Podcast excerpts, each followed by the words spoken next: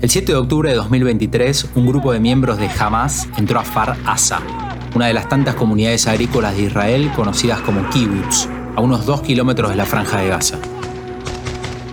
Rompieron la reja e ingresaron en parapentes, motos, camionetas. Prendieron fuego viviendas y secuestraron a hombres, mujeres y chicos. A los que querían esconderse en los refugios les tiraban granadas en sus casas hasta que ardían. De esta forma Far Asa quedó destrozado, inhabitable que es otro de los kibbutz atacados. Este es el de Far Asa, al sur de Israel, a solo dos kilómetros de la frontera con Gaza. Sabemos que allí se han recuperado 200 cuerpos, lo que representa un tercio de la población de este kibbutz de Kafar Asa. Los terroristas mataron a residentes locales y tomaron rehenes antes de ensalzarse en duros combates con el ejército israelí. Mi nombre es Juliano Valla, soy periodista. Trabajo en un canal de noticias en Argentina y estando de vacaciones en una playa, me fui a cubrir una guerra por primera vez en mi vida. De la playa a la guerra, con Juliano Valla. Una producción de Interés General Podcast. Episodio 4. El tiempo quedó detenido. Siete días después del ataque estamos en Far Asa. El tiempo parece haber quedado detenido en esa mañana. El olor es nauseabundo Acá mismo en este lugar que era habitado por 800 personas, 40 niños fueron acribillados. Estoy en una de las casas y puedo imaginar lo que estaban haciendo aquella mañana del horror. Arriba de una mesa hay una taza de café, otra de té, un paquete de galletitas. En la casa de enfrente, en una de las habitaciones, hay una foto de cuatro jóvenes que parecían ser hermanos o amigos.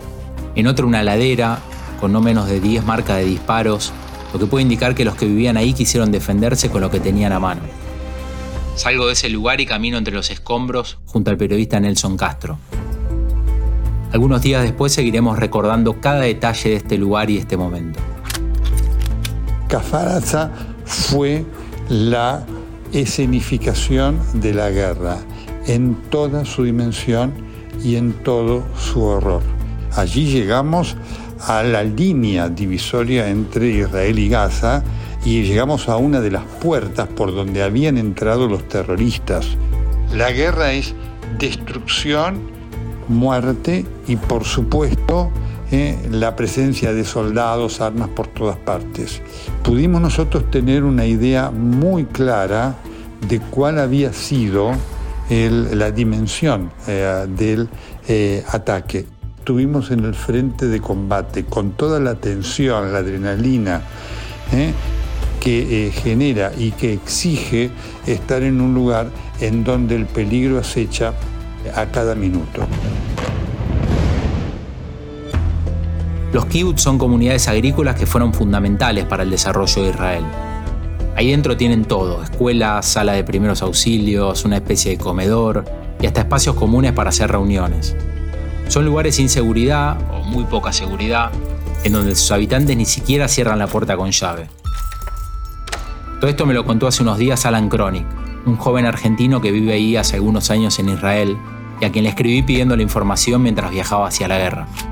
Un kibutz es una especie de asentamiento comunidad donde básicamente la propiedad de la tierra es comunal. Entonces cuando se creó el Estado de Israel, se crearon estos kibutzim que fueron inmigrantes que de alguna manera lograron armar una tierra donde, por ejemplo, eh, se desarrollaban en la agricultura, se dividían las tareas, gente podía dedicarse a la parte de agricultura, otros a la ganadería, otros a la parte del comedor, por ejemplo, del kibutz. Hoy en día esos kibutzim están a las afueras de las grandes ciudades, por eso cuando uno ve lo que fueron los ataques, muchos de esos kibutz están en el sur y cercanos a la franja de Gaza o en el desierto, también hay kibutzim en el norte de Israel. Llega la hora de irnos, de dejar Far Asa, este kibutz que fue destruido hace una semana. A veces me gustaría creer que este desastre en realidad lo provocó un terremoto o un huracán, como para encontrarle alguna explicación, pero no. Este desastre lo provoca la guerra. También pienso que quizás nunca más vuelva a este kibutz. Me pregunto cómo será la vida de la gente que sobrevivió o de los que perdieron algún ser querido aquella mañana del 7 de octubre, donde una masacre dejó el tiempo congelado para siempre. Para siempre, para siempre.